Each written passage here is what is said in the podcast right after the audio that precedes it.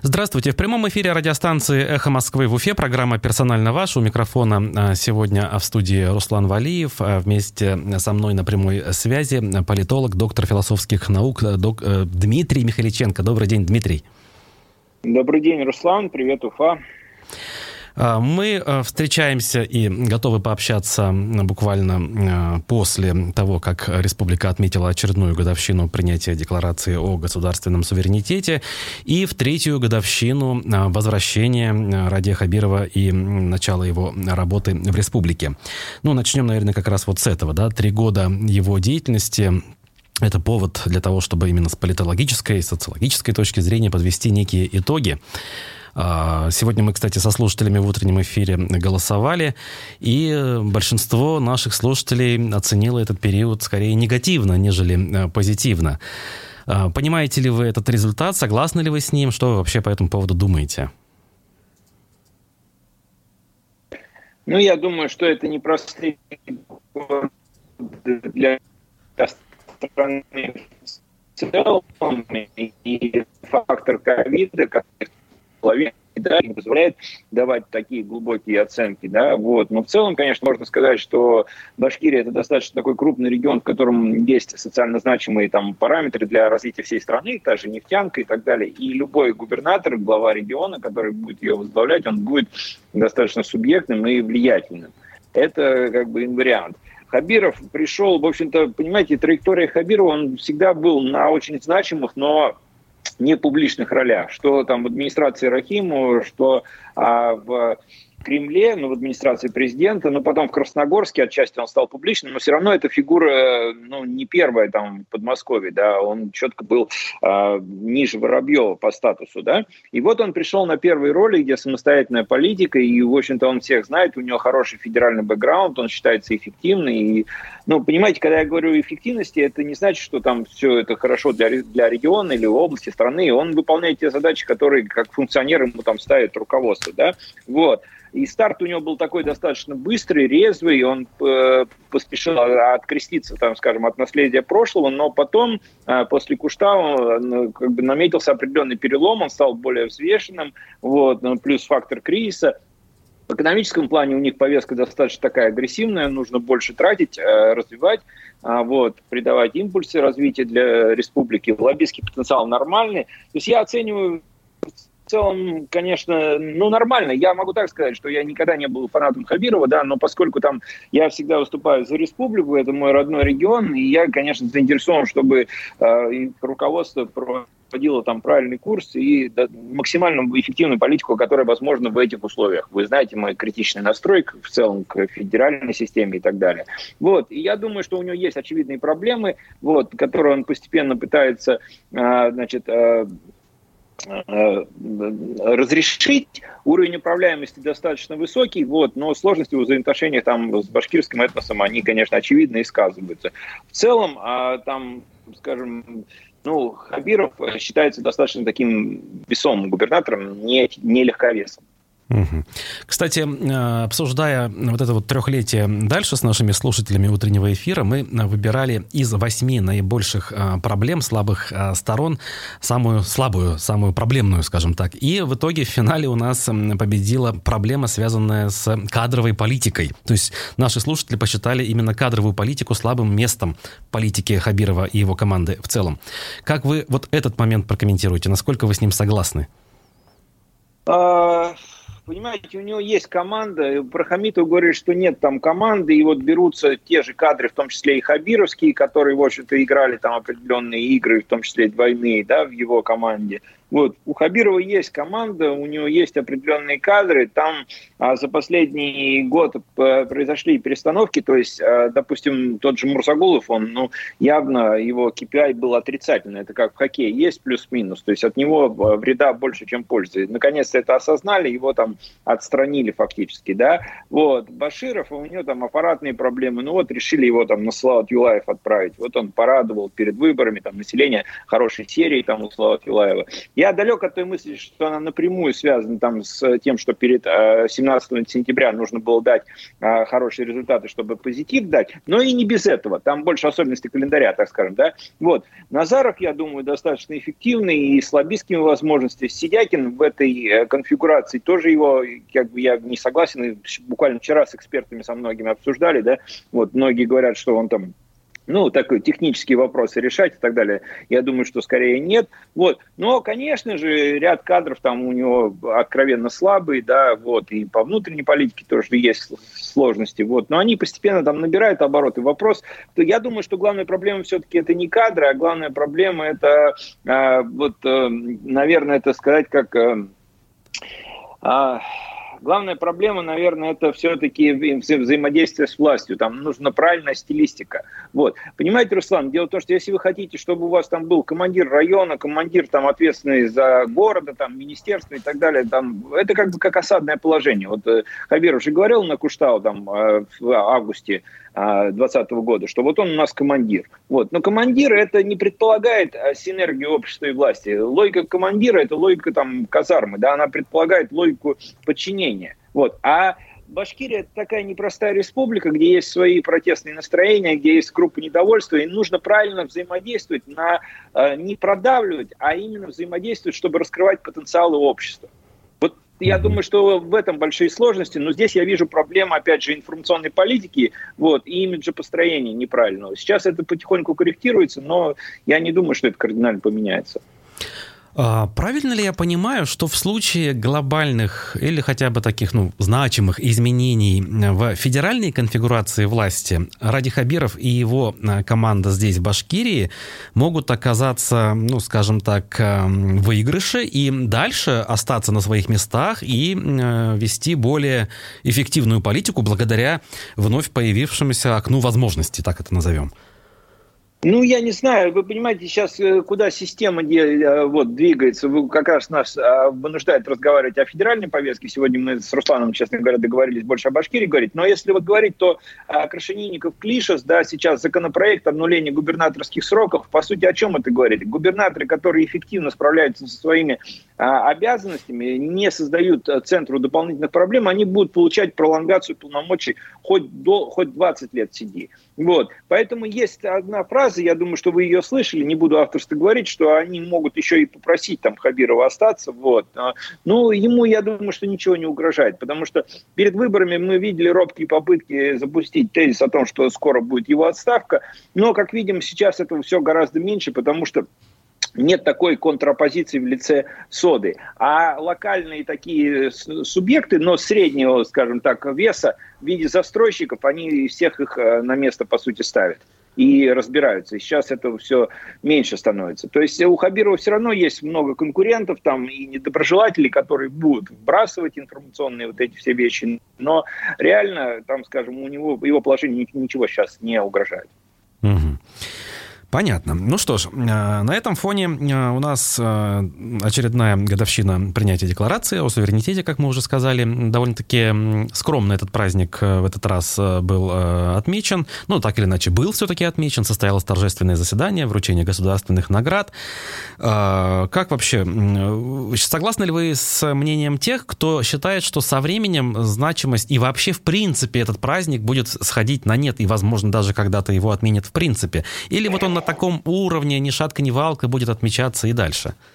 Ну, я думаю, что его не отменят, но значение его, конечно, снижается, но политический вес, то есть он конъюнктурен, то есть, э, в общем-то, восприятие этого праздника конъюнктурно. Для Рахимова это, в общем-то, был праздник, который подчеркивает, ну, такую, как бы, почти государственность или псевдогосударственность, или там потенциальную государственность Башкортостана. При Хамитове это был, как бы, показатель, что у республики есть такие особые полномочия, все-таки это не область, у нее есть свой праздник и так далее. Да? При э, Хабирове в общем-то, э, опять же, информационная политика первых лет попыталась День республики превратить в День Радия Хабирова, что неправильно. Вот, я думаю, что я, например, э, вы знаете, я далек от идеализации, в общем-то, э, процессов государственного строительства при Рахимове, вот, а, но я думаю, что республика это хорошо, вот. И я надеюсь, что культура политическая, культура гражданского участия, несмотря на тенденции, а тенденции говорят об обратном, она будет все-таки более активной, И республика в сознании жителей будет а, сверхценностью. Но вот тут хочется сказать, что для этнических башкир это всегда сверхценность. Да? Но вот если они хотят, чтобы это было э, сверхценностью для остальных, да, условно говоря, таких как людей не башкирского происхождения, таких как я, да, то нужно уважать и понимать другие, а, скажем так, интересы а не пытаться как бы монополизировать свое право на а, вот этот вот праздник. Вот. На самом деле соцопросы мы проводили это много, много раз, 5, 6, 7 лет назад, но многие говорят, что это просто выходной. Вот. Но для меня это праздник, и, в общем-то, я думаю, что а, эта позиция выверенная, потому что республиканские традиции, они нужны. Я убежден, что Россия может существовать только в федеративном формате, тогда как сейчас она двигается, наверное, к унитаризации. Ну вот, кстати, э, в плане этого движения на федеральном уровне прошла инициатива как раз-таки унифицировать наименование руководителей регионов и всех сделать главами. Скажем, если Башкирия в свое время подхватила инициативу Рамзана Кадырова и сама переименовала своего президента в главу, то этого не сделал тогда Татарстан. Э, значит, руководители областей называются губернаторами, сейчас хотят всех под одну гребенку. На ваш взгляд, это имеет какое-то такое серьезное политическое значение или просто формальные какие-то вещи приведут к общему знаменателю? Ну, тут надо размышлять, наверное, мне не как теоретическому такому политологу, а сказать, что это инструмент размена с татарстанскими элитами, потому что как бы, у Татарстана убирают, э, в общем, должность президента, но пролонгируют полномочия Минихану. Вот и все. Остальные все это отказались. Но если он будет называться в законопроекте или в законе глава а, субъекта федерации, то губернатором в обиходе все также будут его называть. я думаю, татарстанские элиты э, сделают много для того, чтобы в обиходе оставаться, оставался вот эта формулировка как президент. Угу. Неформально. Ага, то есть даже так. А вот на ваш взгляд, республика потеряла в свое время э, из-за того, что, в общем, не стала сопротивляться этой тенденции и быстренько под козырек взяв при Хамитове переименовала своего президента в главу? Нет, Башкирия, как и другие регионы, Башкортостан, Башкирия для меня это равнозначно, я говорю это по очереди, по сути, да, вот, а, значит, э, как и другие регионы, ничего не будет сопротивляться, все под козырек берут, а, субъектов социального несогласия, там, скажем, на уровне федерации остается очень мало, вот, ну, где-то это вот Татарстан, ну, Хабаровский край где-то что-то и так далее. То есть, ну и вообще, есть понятие де-факто, есть де-юра. Мы сейчас говорим о де-юра, да, де-юра вообще мало кого волнует, потому что тот же законопроект, который вы упомянули, это Клиша с Крашенинников, он фактически и де-юра, он а, уничтожает, а, на самом деле, местное самоуправление. Вот. Его и так-то сейчас нет. Я тут хотел бы сказать очень хорошие аналогии. Мне вот, э, когда за судьбы России переживаю, я там перечитываю Лескова или Салтыкова-Щедрина, и это все есть. И историков либеральных МГУ, там, да, вот они просто правильно все это отметили, вот, что э, по реформенный период, мы возьмем 19 век, и там земство создали. И вот губернаторы, губернаторы, э, они всегда рассматривали земство как врагов. Хотя это люди были энтузиасты. Они считали, у них отличная была статистика, у них отличные были инициативы, строительство дорог и так далее и тому подобное. То есть вот это было прямо развитие горизонтальных связей. Вот, Руслан, почему у нас люди так переживают, что там а, три дагестанца в метро избили а, Романа Ковалева да, в Москве? Там, uh-huh. да, или дагестанцы в армии избивают людей? Да потому что горизонтальные связи а, у нас а, фактически фактически ограничиваются. Нет местному самоуправлению, нет развития там, гражданских инициатив, а диаспора, они априори сплоченные, и они априори будут поодиночке вот так вот побеждать. Отсюда и фобии, что там в Тульской области э, пытались киргизы построить свой этнический поселок в Подмосковье и так далее и тому подобное. Это такая вот сложная проблема, но она, она не надумана совершенно. Ну, не могу тогда не спросить, а почему же так произошло у нас все-таки, да? Почему вот эти вот, эм, значит, силы местного самоуправления и сами не захотели отстаивать свои права, и сверху идет, в общем-то, встречное движение, что, ну, не хотите, будем все это дело ликвидировать постепенно? Или все-таки снизу хотят, но сверху против? Второе, конечно, второе. И, Руслан, дело в том, что опять давайте к истории теперь Башкортостана вернемся. Вот тот же Рахимов, сейчас его заслуг много очень говорят, да, но вот эти все губернаторы тяжеловесы или главы тяжеловесы эпохи аппарата суверенитетов, а что им Ельцин сказал, берите власти столько, сколько можете проглотить. Это же не значит, что они собирались ее делиться вот с такими, как вы тогда, там, которые там на 20 лет были старше, да. Угу. Они все это сконцентрировали вокруг себя. Местное самоуправление, оно не развивалось в 90-е годы, несмотря на демократизацию и так далее и тому подобное подобное. То есть это есть такое понятие, здесь уже социально-философски говорю, то есть вы видите, я тут в разных слоях, то как житель республики, там политолог из Башкирии, все-таки с федеральной повесткой, или как ученый, или теоретик, это разные слои. Так вот, здесь социально-философское общения требуется. Есть такое понятие институциональная матрица. Вот опять же у того Лескова я беру, да, там это вторая половина 19 века, и там читаю, что а, в Польше они там управляют территорией чиновники и говорят, что ну вот мы, наверное, у нас такая миссия всему миру грозить, да, то же самое было при большевиках, то же самое было и в постсоветский период. То есть институциональная матрица, она вот воспроизводится таким образом, что местное самоуправление подавляется. Я не случайно вам про вот этот исторический пример про земство сказал, да? Угу, угу. Понятно. А, ну, возвращаясь к Дню Республики, вчера не обошлось без инцидента. А, во-первых, первая часть, значит, истории. Активисты, там, правда, их было немного, собрались у памятника Салавату Юлаеву для того, чтобы высказать протест против его реставрации путем демонтажа с постамента. И там был инцидент, связанный с видеоблогером Негаматьяновым, который, э, значит, распылил газовый баллончик, э, заявив о том, что на него напали, хотя этого не видно, как минимум, в видео, которое опубликовано и широко распространено. Но давайте по порядку. Сначала все-таки с самого вопроса, да, памятник Салавату Юлаеву, его демонтаж, страхи части общественности за то, что он будет демонтирован раз и навсегда, а, и э, насколько эти страхи имеют под собой почву, что вы думаете? Ну, вот абсолютно корректная постановка вопроса. Я думаю, что это все-таки такая... Вот, опять же, после Куштау у Хабирова проблемы с глубинным башкирским народом. И они против него, там, скажем так или иначе, активизируются. Я думаю, что это есть такое понятие, как стратегема, да, такая военная хитрость. Вот какую-то мульку запускают и на основе нее выстраивают свою стратегию социального действия. Ну, в данном случае общественно-политического действия, да. Вот. Я думаю, что эти слухи не обоснованы, потому что, а, конечно, можно всякую платформу платформу подвести под это, да, но вряд ли кто-то собирается демонтировать вот национального героя, там, переименовывать хоккейный клуб, проспект и так далее и тому подобное. Вот. Я думаю, что это это на самом деле как бы военная хитрость такая, такая общественно-политическая хитрость. Поэтому я не верю в эту, эту тему.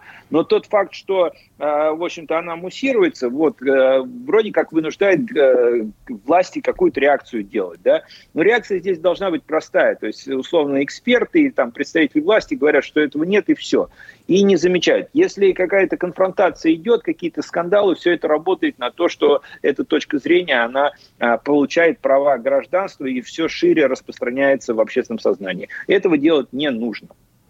То есть что не нужно? Не нужно вестись вот на те на слухи провокационные, по сути? Да, да, да, да. То есть там достаточно опровержений и все. И, ну, нет смысла в... Э, ну, вот зачем нам сейчас, Руслана, обсуждать, что, условно говоря, там вы хотите там прийти ко мне домой ага. и вот забрать там ну, понятно, а, значит, да, да, да. один шкаф. Вот, вот, ну, условно, я условно, uh-huh, да, или, uh-huh. какой-то, или, или какие-то там иконы, какие у меня есть, что-то, или фотографии из личного архива, в зависимости от, от идентичности, так скажем, да, вот. То есть а, я сказал, что нет, и вы сказали, что нет, этого достаточно. Ну, вот. а у, Никакие... у сторонников да, этой да. теории заговора же есть как бы аргументы свои, они заключаются в том, что вот смотрите, памятники, бюсты даже Заки Валиди демонтируют и не возвращают на место, приводят в пример, вот Марат Кульшарипов сегодня нам говорил про Сибайский бюст, типа зачем вообще бюст было для реставрации забирать, его же точно можно на месте. Это явно его забрали, чтобы не вернуть. И также будет с Салаватом. Это аргумент ну, как бы слабый? Ну, смотрите, ну нет, ну я тут не могу сказать слабый, сильный, Руслан, но вот смотрите, даже у любого пропагандиста, или да, можно сказать погрубее, да, у него есть любые аргументы, потому что в софистике там можно все что угодно говорить, также и в политике, вот. Но закивы людей это все-таки другого порядка э, фигура, вот, скажем, и встречает он больше недовольства. Хотя я вот во времена Хамитова, опять же, могу такую историю вам рассказать, что, значит, какой-то там генерал в газете «Единая Россия», ну, не генерал, но какой-то силовик дал интервью и говорит, я вот отказался от ордена Салат Юлаева, потому что, значит, он убивал там русских людей, там, вот, я это не мог сделать.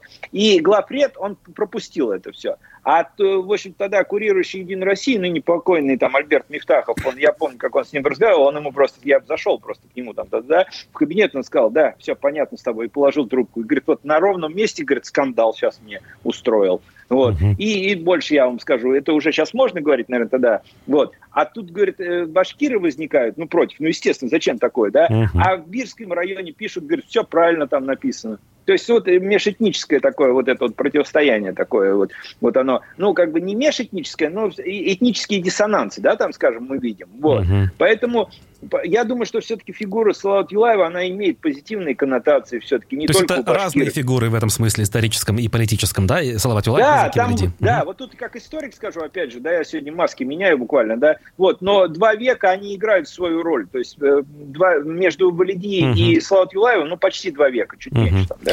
В программе «Персонально ваш» сегодня политолог Дмитрий Михаличенко. Вы можете присылать ему вопросы с помощью чата YouTube, а также по номеру для смс, WhatsApp и Telegram сообщений. А мы продолжим через несколько минут после новостей. Оставайтесь на эхе. Продолжаем прямой эфир программы «Персонально ваш» на волнах радиостанции «Эхо Москвы» в Уфе, в YouTube-канале «Эхо Москвы» в Уфе, а также э, в нашем аккаунте в социальной сети ВКонтакте. У нас ведется прямая видеотрансляция. Соответственно, чат мы читаем в YouTube, а также читаем ваши сообщения, смс, WhatsApp и Telegram по номеру плюс 7 927 304 1051. Политолог Дмитрий Михаличенко у нас на прямой видеосвязи. Дмитрий, вы нас слышите?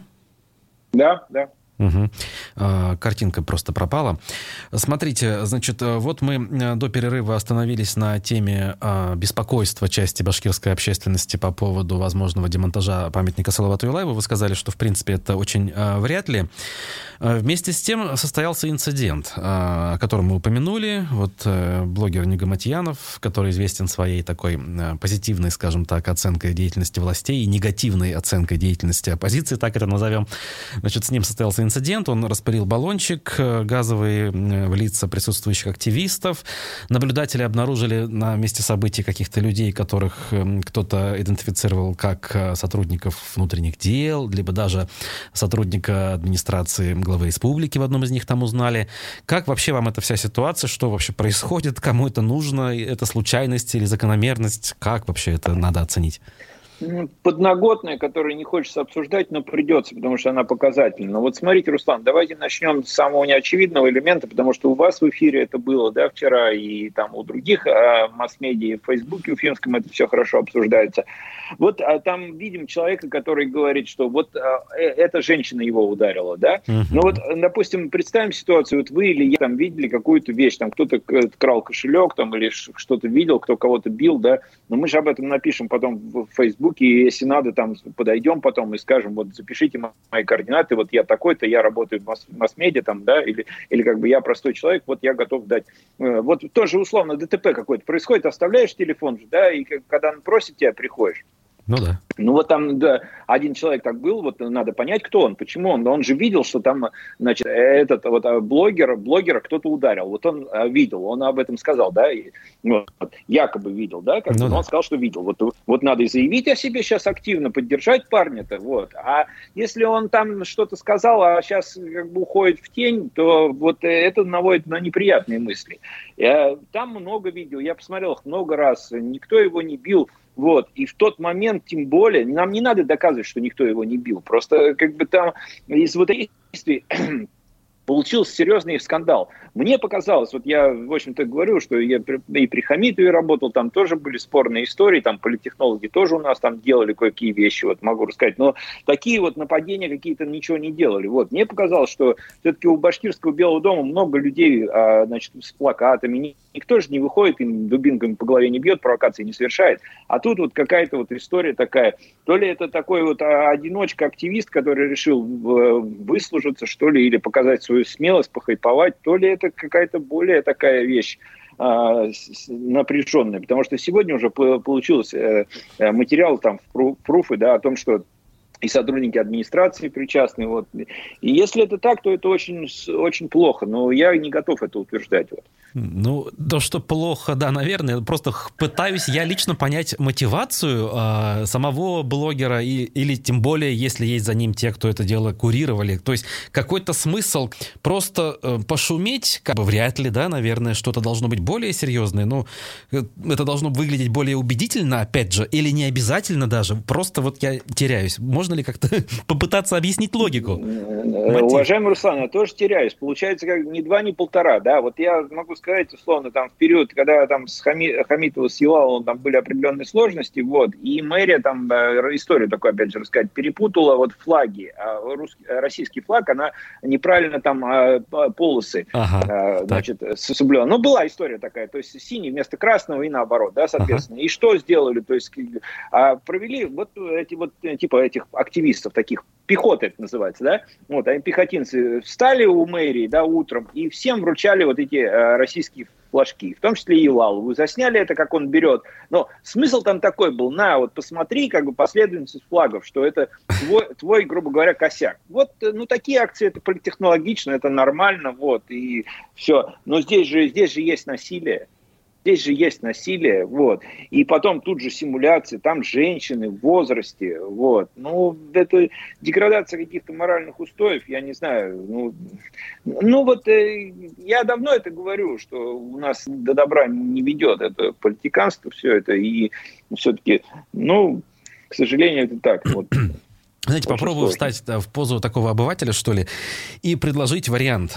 Когда э, на носу какие-то выборы, там, референдумы, я не знаю, какое-то важное политическое событие, некое противостояние, там, перетягивание каната, наверное, имеет смысл. А сейчас вроде как все позади. Э, не самое ли время успокоиться э, с значит, на в управлении, точнее, внутренней политики, и сделать так, чтобы все шло своим чередом, и тогда все само по себе рассосется. Разве не так? Ну вот смотрите, у вас читатели говорят, что, ой, э, да, подписчики, там, слушатели говорят, что, в общем-то, кадровая политика плохая, да? Угу. А раз кадровая политика может быть плохая, то бывают такие ситуации, когда, условно говоря, там шея вертит головой. И вот какие-то, грубо говоря, вот бывают очень такие ситуации, сейчас говорю обобщенно, шестерки, да, вот пытаются показать свою значимость и делают то, что делать не нужно было. Ага. Вполне возможно, вот здесь вот а, такая вот ситуация может быть. Но я не решусь утверждать, вот, здесь нужна глубокая диагностика и так далее. То есть, но понятно, что насилие, вот такое вот насилие, оно недопустимо. Тут должна быть моральная оценка общества моральная оценка власти, да, что вот, ну, ну и соответствующие решения, потому что, ну, э, без этого получается, что это инфоповод, который негативно бьет по власти, хотя она вполне возможно там может быть и не причастна. Угу, угу. Ну, то есть власти выгодно сейчас довести это дело до суда, как минимум, да, получается? В моем понимании, в моем понимании, да, до там квалифицированной оценки вот его деятельности и соответствующих вот реакций. Если это делать не будет, то эта вот трещина, она, в нее дальше будут бить те, кто уже недружественно а, а настроен угу. к действующей власти. А таких, на самом деле, уже в республике много.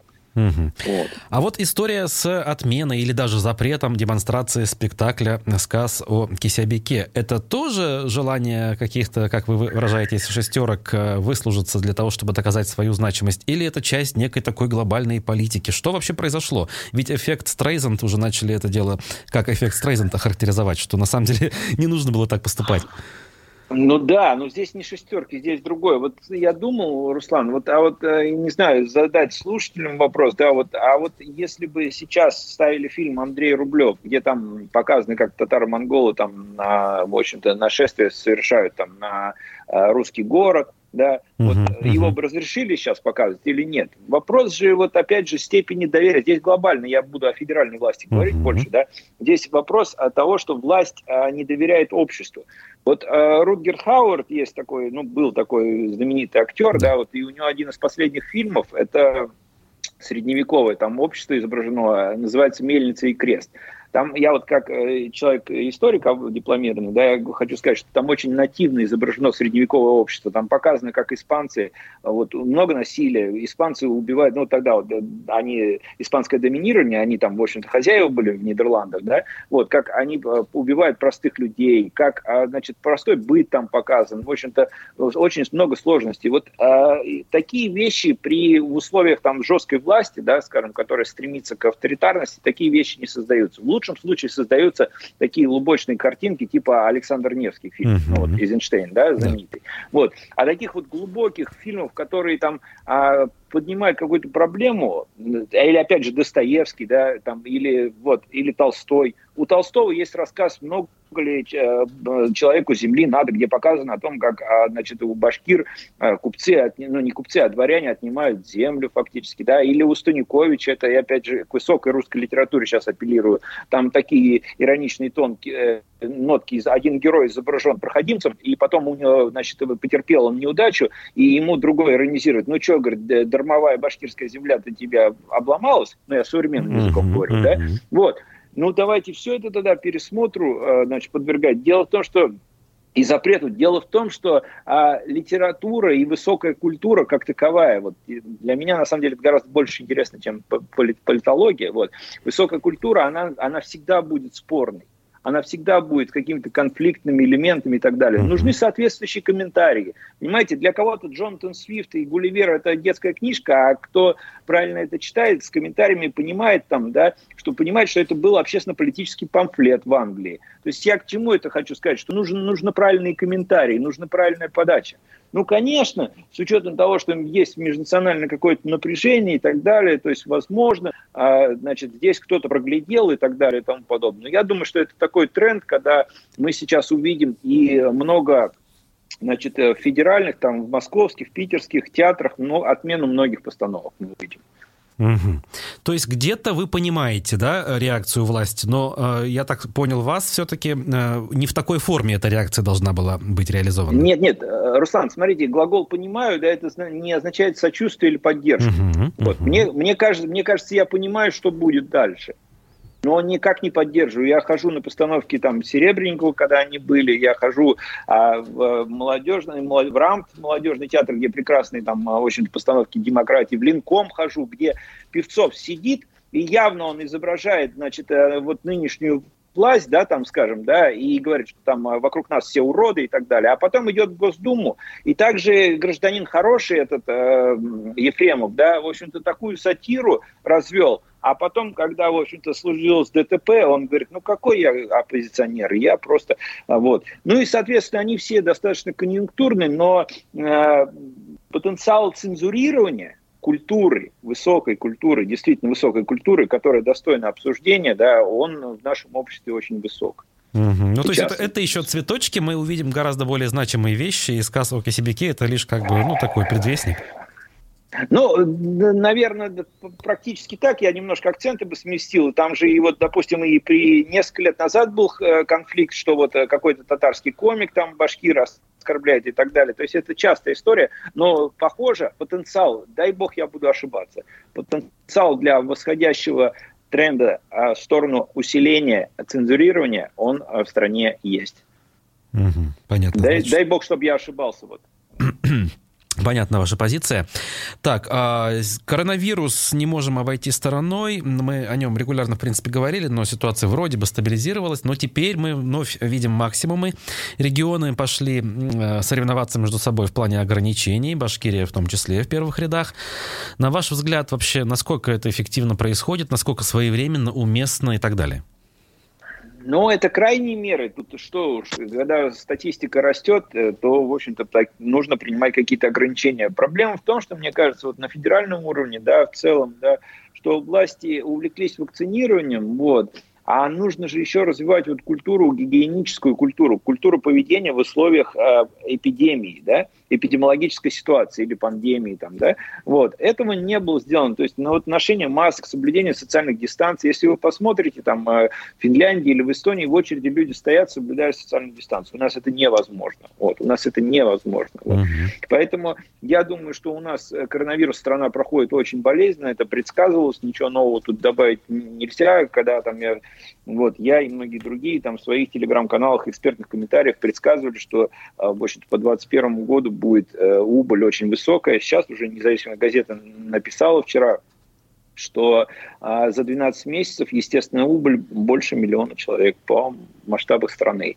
Вот. Что касается Башкирии, в общем-то, самоизоляция для пожилых людей, наверное, это правильно. Вот сейчас самое время всяким там пиар, пи, пиарщикам из э, Единой России проявить себя как волонтерами, да. Вот только вот э, нужно понимать, что вот это они выкладывают вот эти отчеты, съездил там э, в соцсети, съездил по, э, значит, доставил продукты и так далее. Вот они вызывают большее даже раздражение. Если вы хотите делать добрые дела, делайте их тихо.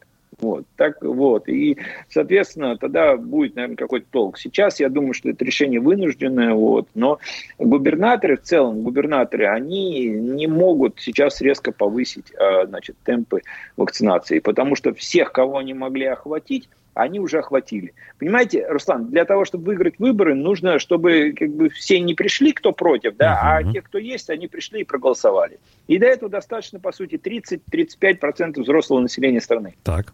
С ковидом же так не получается. Вот. То есть ну, они да. тех, которые, в общем-то, административно зависимые, там, бюджетники, работники крупных предприятий, всяких там Башнефти, Роснефти, э, Лукойл и так далее, всех уже вакцинировали там, либо переболели. Но еще же остается сегмент, который не покрыт этим э, административным влиянием. И вот с этим проблемы. И губернаторы уже ничего не могут делать. Они, сейчас уже им надо повторно все запускать, ревакцинацию, да, а они вот тех не могут вакцинировать. И не смогут. И не смогут. Вот как раз-таки вопрос, а какой у нас выход? Э, сейчас ревакцинировать тех, кто уже это сделал, ну, как бы, окей, сами эти люди будут, э, ну, скажем, более-менее себя чувствовать уверенно.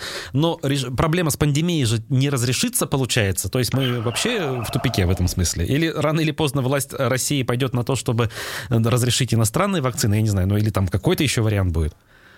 Ну, иностранный, да, это нормальный вариант, но ведь я не знаю, какой выход. И там разные мнения. То есть и тот же Израиль, там всех вакцинировали, все равно вирусы новые приходят. Я считаю, что ключевой момент это культуру, гигиеническую культуру нужно развивать. Вот. Но это долгий процесс. И, и вряд ли у них получится, для этого много денег нужно тратить. Понимаете, только сколько денег тратит условно Швеция на общественную безопасность или Исландия, вот, или США, ну, России власти не будут столько тратить.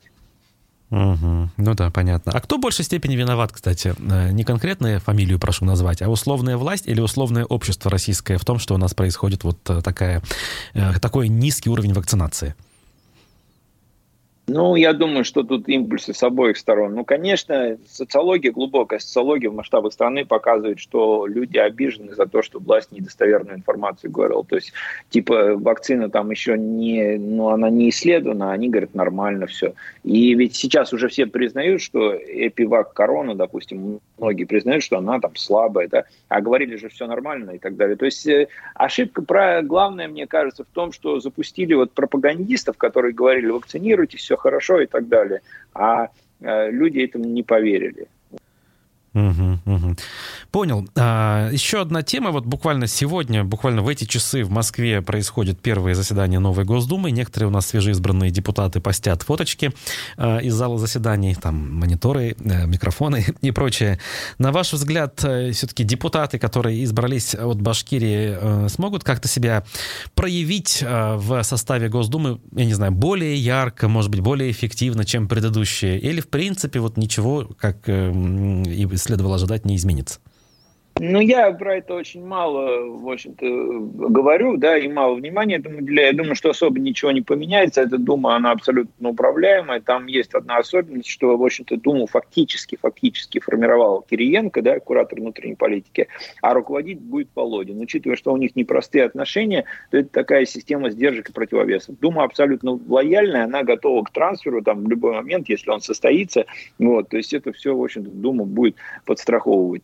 Какие там идут э, движения, тот же Шейхудинов, да, сейчас он переходит в новый, а в ЛДПР он переходит, как бы, да. Ну, я, я, я скажу так, что там намечаются процессы не только укрупнения партий, но и придания им статуса административного. Вот, если бывают партии с системной оппозицией, то есть административное. Административное это как в Узбекистане, Туркменистане, но мы об этом говорили недавно с вами. Вот, то есть это есть разница. Вот, ничего особо интересного я не буду, э, ну, не вижу там, но потенциал для принятия непопулярных решений, в случае чего, может быть там а, моментально использован. Любой законопроект они могут принять. Вот. Но я думаю, власти понимают примерно, как им доби, до, ну, вот они достигли этой победы. Вот. И это какой-то считается, что это какой-то сдерживающий фактор против там, непопулярных решений. Но я думаю, масштаб непопулярных решений, вот, он будет нарастать в масштабах страны. Угу. Еще одна тема такая, скорее федеральная и даже мировая, но все-таки она связана с нами. Я имею в виду присуждение Нобелевской премии главреду «Новой газеты» Дмитрию Муратову. А, первичная волна осуждения этого решения со стороны э, сторонников Алексея Навального, в том числе уфимских его сторонников.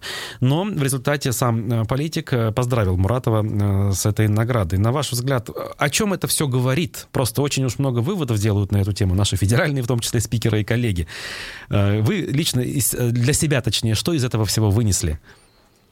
Ну, я несколько выводов. Главный смысл это то, что все-таки Запад не идет на жесткую конфронтацию с Россией, но мягко дает понять, что ситуация с правами человека и свободой а СМИ э, их не устраивает. Вот э, если вы помните, в Женеве а Байден сказал, что через полгода мы посмотрим, как вообще в России с этим обстоит дело, то есть как, какой испытательный срок. То есть, очевидно, вывод будет такой негативный, но давления тоже не будет, потому что геополитический расклад такой, что если сильно давить на Россию, то она сближается с Китаем, и это а, плохо для там США и для Запада. Плюс там Европа с ними научились договариваться с Германией, с Францией и так далее и тому подобное. То есть вот, но я очень рад, что Муратов получил, а, значит, эту награду. Вот, я сразу начал смотреть, есть ли у меня какие-то ссылки как бы, на меня в новой газете, но одна есть, это для меня неплохо, да, там, как бы, да. Вот, но самое главное, что нужно отметить, нет никакой конфронтации с Навальным, там, да.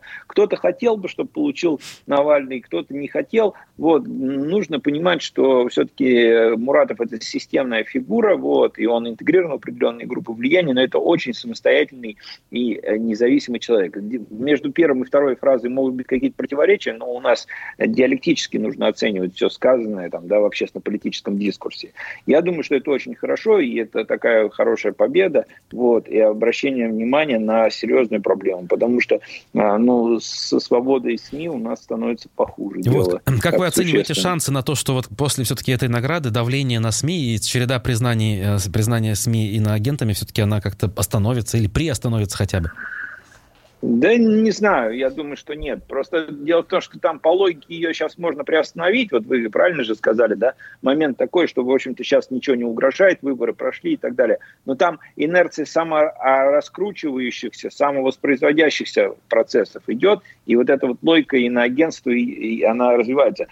И вы знаете, если еще 2-3 года назад на фокус-группах можно было встретить точку зрения о том, что вот иноагенты, а иноагенты это действительно агенты влияния Запада, и они работают против России, то сейчас уже так практически никто не говорит.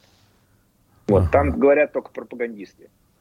Да, понятно. Спасибо большое. Наше время истекло. Благодарю нашего сегодняшнего э, эксперта и гостя, доктора философских наук, политолога Дмитрия Михаличенко, а также всех наших радиослушателей и зрителей в Ютубе, а также ВКонтакте.